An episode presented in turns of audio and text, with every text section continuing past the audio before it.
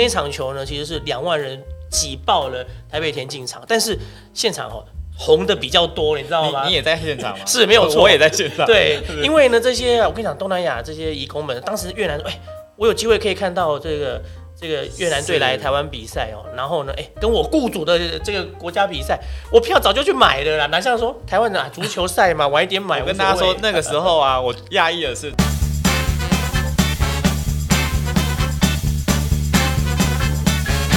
欢迎收听运彩听我说，我是节目主持人紫奶花花花。那么我们今天的主题呢，我跟大家讲，我看到的时候有点讶异，但是研究完之后呢，觉得还蛮有趣的。哦，是这个东南亚足球锦标赛，呃，大家有听过吗？然后它以前叫做这个老虎杯的一个杯赛，然后那现在是由这个 Suzuki 哦，我们那个有时候棒球转播也是会出现那个 Suzuki 代言广告哦，他是来代言这个。杯赛，所以它有改名称哈。那我们今天呢，这个比较冷门一点的赛事，一定要请我们老专家 哦，洪斌大哥来我们的节目啊。洪斌大哥你好，花花好，各位听众大家好。OK，洪斌哥已经第三次来我们节目，这次是不是比较有挑战？对，毕竟毕竟这个比赛的话，跟我们呃，我们毕竟没有实质参加这一个比赛，是是。对，但其实呢，我必须说。这些队伍哦，我们真的是一点都不陌生。其实过去十年之内，中华队在各项的比赛呢，其实都有才遇，都有才遇到。最近的比赛，在这个 U 二十三哦，我们的男足的在这个亚洲杯的资格赛，就是遇到了这个越南还有缅甸。然后呢，我们的男足，我们的国足呢，则是在这一个呃亚洲杯的资格附加赛呢，刚好就是两回合对上印尼，还被淘汰了。有印象深刻，所以呢，其实呢，这个比赛呢，我觉得，呃，对于国人来说，应该是也相当值得推荐来观赏的一个赛事。可不可以帮我们介绍一下，说它这个锦标赛的一个特色啊？因为大家不熟悉，它其实还是非常精彩嘛，是实力很接近。对，那首先来说，为什么他说，哎，为什么不是有亚洲杯吗？哦，然后呢，哎，那这个东南亚锦标赛，但是我看这个国家，这国家就世界杯龙博嘛，所以对我来说，它就是。足球迷来说，就是感觉不存在哦，但其实不是这样子的哦，就是大家其实在想东协，东协，大家像最近在贸易上面听到这个名称，就是东南亚国协，他们有成立一个东南亚足球联盟，哦，所以呢，这个就是这样子，由这个联盟所办的这个比赛，是。澳洲其实是这个东盟的成员，但是澳洲的实力太强大了，他们从从来不打这个比赛，哦，所以呢，这次哎不会有澳洲，不会有这个世界杯。呃，等于说这个成员国里面就有一国，他绝对不会参加，绝对不会参加，所以基本上是十一国，然后来看这一次是他们的规规模是怎么样。哦，那今年的比赛最后是一个十强的规模，这一届本来是两年一度，两年一度哈，那到了本来是去年要办，对对，在去年底，然后呢要办改成到了今年这个春。结果还是因为疫情的关系，最后呢，在二零二零一年二二零二一年的年底啊来办，所以它的名称上还是二零二零的这个 Suzuki Cup，对，就跟大家熟悉的像不管是欧洲杯还是这一个世界杯，都还是维持它原本要举办的年份的一个年份哈。那这次大家说，那那剩十一队怎么取这十队？哦，原本的话依照这个排名呢，最差的其实是这个呃东帝汶。哦，然后还有文莱，他们应该要打个呃比赛，对，结果呢，文莱也说我疫情的关系，我就不打了，哎，所以呢，这就后来就变成是东帝汶成为这个比赛的第十个国家。嗯哦，那还有在举办的赛制方面呢，在原本这今年的赛事有点点，我们说是有点复古了，就恢复到他在草创时期的一个赛制，就是。集中在一个地方哦，然后呢，把这一个呃两个呃就是两个小组赛，再加上淘汰赛，一口气把它打完。事实上呢，他从二零零四年开始呢这个比赛呢，小组赛是会在一个地方打的，我就是分两组啊，看是四队四队还是五队五队，呃，然后呢，所以这边就是打单循环，就他很熟悉的比分数。然后呢，到了淘汰赛四强阶段，对，他们就会打主客两回合，主客双双。对，然后呢，跟最后的冠军战也是。啊，哦，那这个就是哎，大家讲足球比赛主客场这个非常非常的重要，是，所以这个比赛呢，以往为什么在东南亚到了四强阶段开始，真的是非常热闹哦，对，因为呢，这些国家我我去过他们曼谷的主场，然后马来西亚的主场，哦，甚至文莱的主场我也去过，尤其是这两这些比较大的国家，那主场都是可以容纳四五万人的。声势真的是非常的强。洪明哥，我跟你说，不用。其实我觉得足球就是这样，你一定要有在当地有比赛，不要说他们我们台湾有比赛的时候，其实也是很容易对满场。是好，那大家提到的，你说这些国家 嗯前几年哦，就是在二零一五年的时候，我们在世界杯的资格赛跟泰国、越南都对过。当时台北这个田径场两场都是满场啊，当然对泰国那一场是我们当时还没有开始卖票，对我们是用这个锁票的方式，所以票被拿光了，但现场其实没坐满，哦可能两万人坐了一万八左右，一万九。嗯，哦，所以后来他觉得有有这个行情啊，而且在台湾有很多东南亚的哦这些移工们啊，他们很想看比赛，对不对？所以呢。呃应该是有售票的空间，足球比赛呢，应该是，所以也是因为我们跟越南的比赛，第一次台湾的国际赛哦，这对今年开始售票，后来就变成了我们也开始就是有这售票的情形。嗯那一场球呢，其实是两万人挤爆了台北田径场，但是现场哦红的比较多，你知道吗？你你也在现场吗？是没有错我也在现场。对，因为呢，这些我跟你讲，东南亚这些移工们，当时越南说，哎、我有机会可以看到这个这个越南队来台湾比赛哦，然后呢，哎、跟我雇主的这个国家比赛，我票早就去买了啦，哪像说台湾的、啊、足球赛嘛，晚一点买。我跟大家说那个时候啊，我讶异的是，他们明明就是一些义工，是可是哦他们已经生出了很多旗子啊、旗帜啊，什么都有哎，就是，然后我们台湾人因为可能参加国际赛的机会不多哦，嗯，我印象中就是我们还会发一些那个加油的那个台词什么，是是可是因为大家很不熟，嗯所以音乐出来还是什么时候。呃，能跟上的 不多，就是我们很明显输给越南的球，就是好，而且那天那个到底谁的谁的主场 那种感觉啊，所以他们的这一些东南亚的，我可以说这比赛呢，一方面呢气氛是非常非常的热烈嗯。哦，然后呢还有这些东南亚的国家，虽然说你说跟东亚比呢，说真的经济实力上面是不如。所以亚洲的强权还是在东亚跟中东、嗯哦，那比中东来比身材的话呢，其实说真的也是吃亏。所以以往来说呢，这个区域的确是被上面的两大强权给打压。嗯哦，但是如果你今天来看的话，如果哎以中华队来打的话，其实跟这些国家，我们以往会觉得我跟东南亚国家打，跟他不会输呢。哦，嗯也不会说像看到这个中东的球队，一看到哇人高马大剽悍，就就那种矮了一截。所以我觉得他们的比赛其实是蛮值得参考。然后呢，今年跟中华队打，其实比分也都是非常的一个接近。嗯，这次是在那个新加坡，新加坡举办然后我我其实有看到一个新闻，就是说像越南这么疯狂的情况啊，我我查一下，呃，现在我不知道飞机能不能那么顺利的飞、嗯哦，但是从新加坡到越南，就是他们之间如果开车好像要四十个小时，嗯哦，可是他们越南场的所有门票都已经卖光。对，但当然他是因为呃，譬如说一个 B 三体育场，他们越南打比赛的地方是六千人，嗯。容纳六千人，但是他只开放一千人，那所以听说这一千张门票哈，基本上全部就是越南他们当地的全部都买了，然后就是要驱车前往，好，所以他们真的非常疯狂。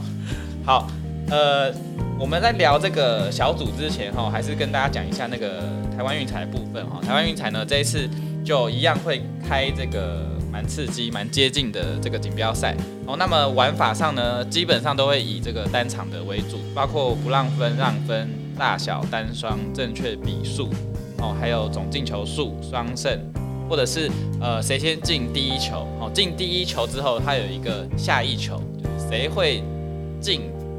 下一下面一个球。那当然还有一个选项就是都不会进哦，譬如说你一比零之后，一直到中场都是一比零，那就是你要买都不会进哦。然后最后有这个主客的大小啊，半场不让分，半场的双胜哦，还有半全场这些。那呃，我这一次就是一个小秘籍哦，就是刚刚其实洪明哥有提到，这一次他在进入这个四强哦，每个小组会有两名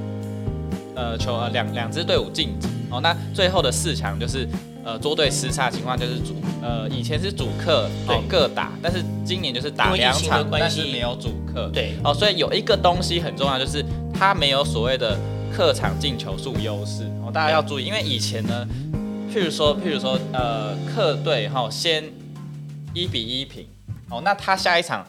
他当主队的时候，其实呃这个就比较没有压力，他只要不失球零比零哦，他也可以晋级，因为他会有客场进球数的对优势。我我举个例子来说的话，大家的陈昌远这个足球贵公子，他的处女秀当时就是在二零一一年对上马来西亚，是哦，但是他打的是第二回合，我们呃台湾的主场，嗯，哦，那场球赛中华队是三比二获胜，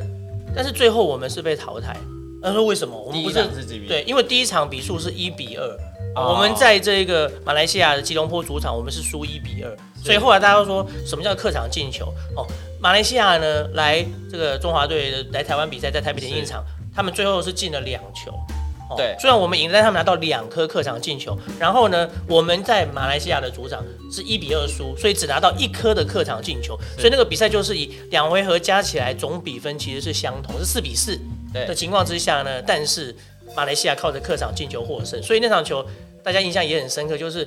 我们主场赢了，然后打完大家球迷啊，然后球员都在哭，哦。甚至陈昌元那时候也跟我说，我没有，他因为他本来打职业队嘛，他说第一次打这种比赛，怎么大家都在哭，连连连记者都在哭，哦，因为就我们被淘汰，他说那个感觉真的是特别的让人家弄，就你就是，所以这是一个两回合比赛有搭配的一个规则哦。那所以过去是它的一个特点，到了淘汰赛阶段，主场优势会是一个非常大的因素。但是今年因为疫情的关系，已经是两度联赛才能够打了，所以也是集中在一个地方，从头打到尾，就是我们说的像当年呢的一个赛制。对，所以其实你看啊、如果今天客场你的进球数是落后，通常会发生一个情况下，就是这个主场球队啊，在第二轮的情况，他会在最后阶段他一定要攻，是哦就是他一定要赢更多球了，他不可能说现在的总比分是平手他就不攻哦，所以可能会制造成一些，比如说防守反击啊，或者进球变多。那这一次同这个情况下，就是会有延长赛，嗯哼，哦那一场就定生死了。，就是说他可能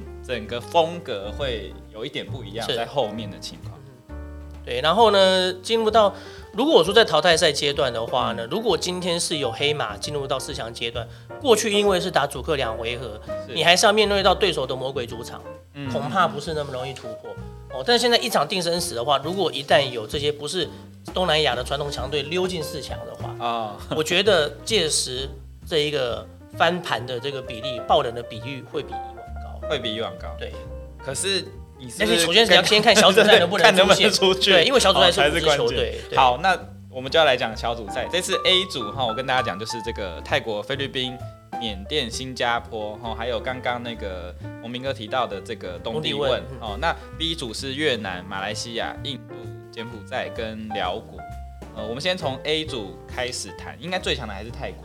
对，那当然泰国的话，原本它就是东南亚的足球的这个强权了，职业联赛也是呃打得非常的火热。许多球员都是在泰国的联赛对，就是你其他你看其他国家的一些顶尖球员，有的其实就是在泰国踢职业赛。啊啊啊对，那我们台湾像呃吴俊清也曾经去过泰国，才打第三级的这个哦比赛。嗯对，所以的确在这边的话，在 A 组来说，而且呃这次在抽签上面呢，他们就是把所有球队分成五个档次哦，所以因为就是每每个档次两队，所以其实所谓的第一档球队就是泰国跟越南。是就是等于是这次的种子这个序位最高的，所以泰国当然还是在 A 组呢，被认为是这一个最呃怎么讲最被看好的一支球队。要不要帮大家介绍一下泰国的一些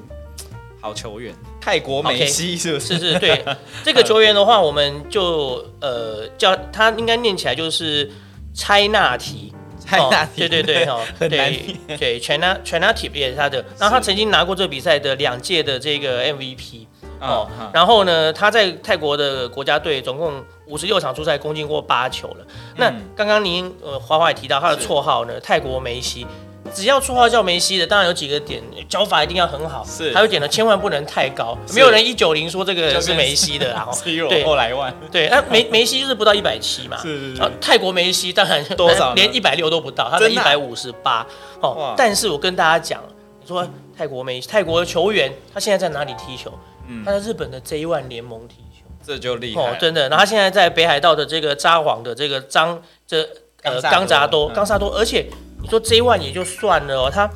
他是那个诶他在二零一八年的时候是是入选过 J One 的最佳十一人。所以你今天你欸对你不只是说我在一支，我不是我不只是去了一支日 J 联 J 联盟球队也不是只有做板凳，我是先发主力，然后我还在整个联盟里面，我是可以挤进最佳十一人。而。且他是踢中场，对，所以他真的是呃，以他来说，绝对是泰国能够带起了这个球队的一个关键人物、嗯，那现在的话，这个东南亚的这个球员哦，事实上日本的 J 联盟从这个呃二零二零年开始，除了原本的三个外援、一个亚洲外援的名额之外，嗯都还加一个叫做一个东盟的席次。一个对，就是有东盟的这样来自东盟的球员，哦可以再占他们一个外籍球员的名额。是是哦，所以说，也就是这些有这些球员去，然后他们看到了包括他们的实力跟商业的一个一个互动之后呢，嗯其实也给这个东盟开了这样的一个门。所以未来的话呢，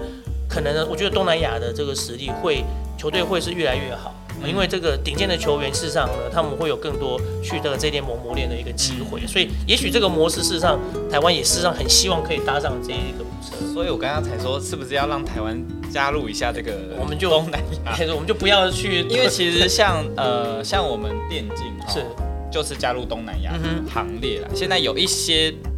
有一些联赛哈，慢慢的把我们台湾是定义在东南亚的区域，对，所以也不知道说 有没有机会，是之前是有考虑过，是吗？有我人建议过，呃，我们的话，其实我们在国际处境艰难的时候，也去过大洋洲足联。对，那当然，我们目前在亚足联，不在这个东亚足联也是也是一个会员嘛，所以是不是要做这样子的，这个哦还是交给上面去伤脑筋吧。对，而且就像现在其他的经济体，我们想要跟东盟进一步的合作，好像好像也有各种的要这个努力的地方。嗯，对。那其他 A 组的球队有没有比较推荐？对，那其他队的话呢，我们说真的，这次的比赛，我们前面提到这个比赛，对，本来主场优势非常重要，但是在今年的一个特殊赛制之下，OK，只有一支球队有主场优势，那就是新加坡了哦。那所以呢，新加坡当然它的近年它的一个状态并不是非常的一个理想哦。那它这个世界排名现在是跌到了一百六，然后在这一次的分组里面，它其实是分在第四档。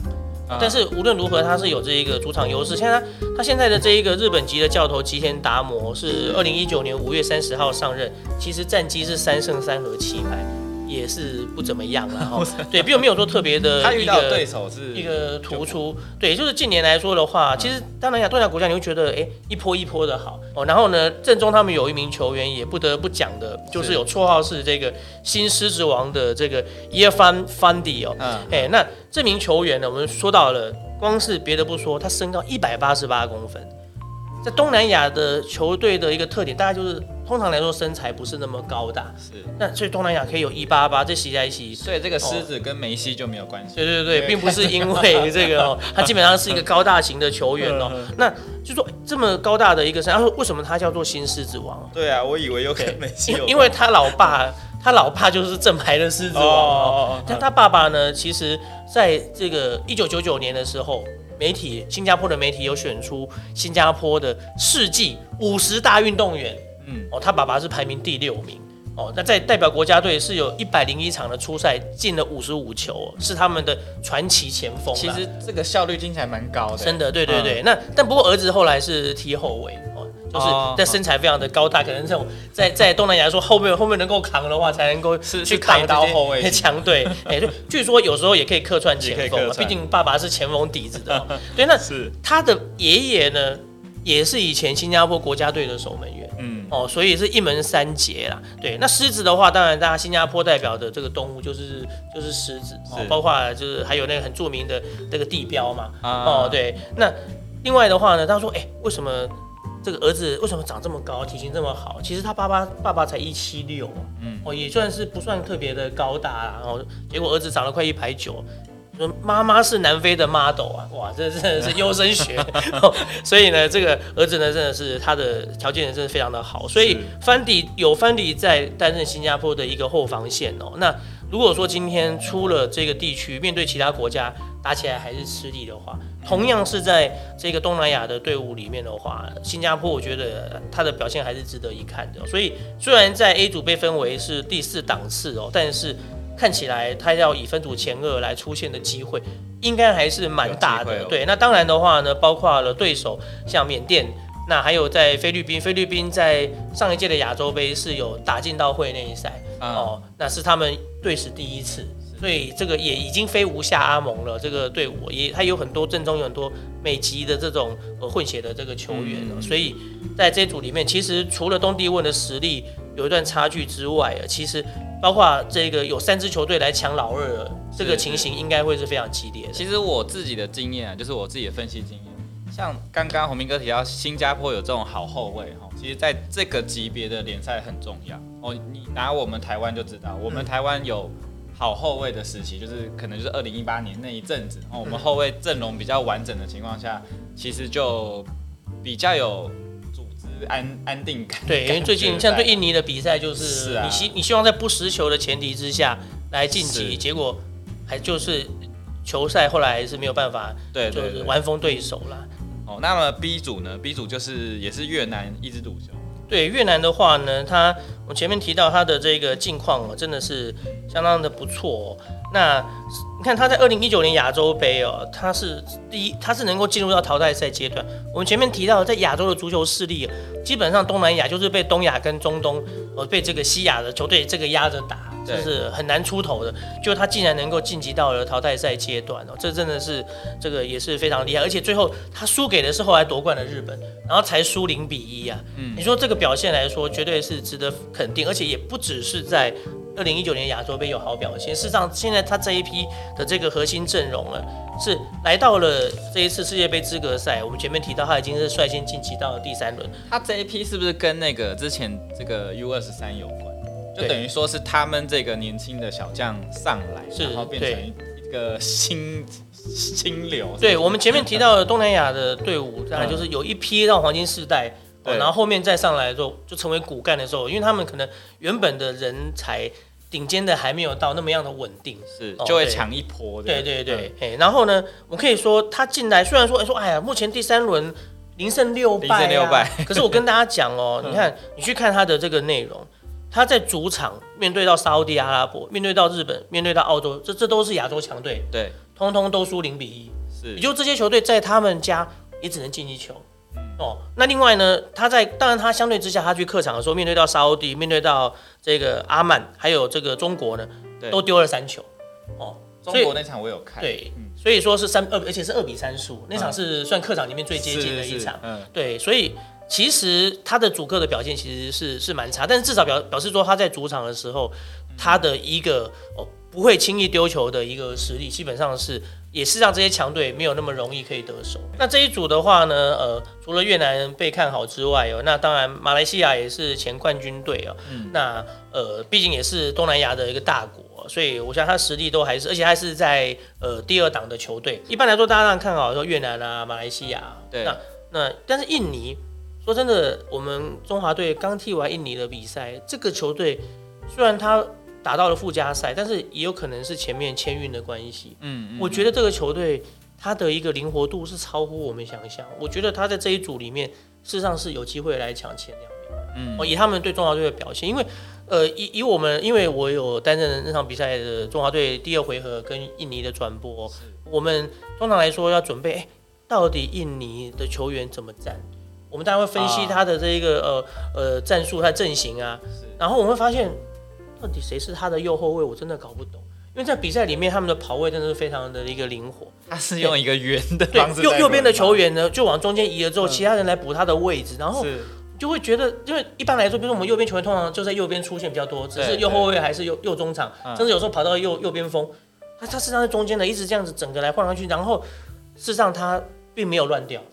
对，因为这样子比较少见，通常都是譬如说，譬如说，呃，三四三，对哦就是等于是前面哈，他是真的会轮啊，对就是他他不一定一定要，比如我是右右边位，啊右呃右边后场的呃基本上两个边不太基本都动的定住才对对，嗯然后中间的有时候中路的会稍微换位。是是是哦，，可是不会像他这样子龟波啊，那样玩来玩去。所以我以我们播球来说，那个人是谁呀、就是就是不 像不像平常话说啊，右边拿球不出就是谁，对结果这个就不是。所以你可以想见，对我来我来转播哦觉得很困扰。中华队的防守来说，进攻来说也会觉得很困扰啊每次都念错名字，就不念了算了，就不念，哎 每次那个人都不一样，这你看看，所以，但是他打完之后，不是说他打完并不是是不乱的，他是两个回合是打败了中华队，嗯，哦，所以我觉得以这样来说的话，包括教练把这个球队带的一个成熟度，然后、嗯。然后呃加上年轻的一代上来，我觉得事实上的话，近年中华队在呃不管是亚运，因为亚运是 U 二十三的赛事，还是在 U 十九的这个亚洲杯资格赛，我们都输给印尼过。对，哦，所以看来他这一批的球员其实是不容小觑哦。所以我觉得到了这个东这个这次的铃木杯的话，东南亚足球锦标赛，嗯，他应该会是 B 组有机会抢前二的球队。了解。所以呃，洪斌哥推荐的 B 组呢，应该就是这个越南跟印尼。是，我也是喜欢有一点不一样，我是觉得印尼蛮有机会的。然后呃，如果说夺冠呼声的话哦。像，但我觉得，如果印尼能够在小组赛闯出，呃，呃，越南能够在小组赛闯出来的话，哦，其实基本上在这一次的世界杯资格赛，哦，他们基本上已经无望了。虽然说在几率上面呢，是还有机会去抢那个呃第三名，小组第三，然后来再来拿亚洲第五，然后再来打这个洲际。但是以目前来说，他跟第三名也是差非常的远，哦，所以。基本上的话，这个晋级应该是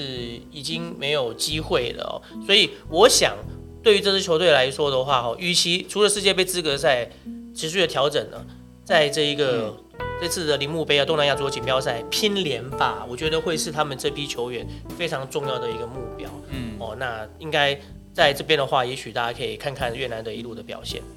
我我是觉得，其实另外一个利多就是说，在呃，因为他们踢资格赛。其实面对强敌啊，什么都很多，那状态应该也是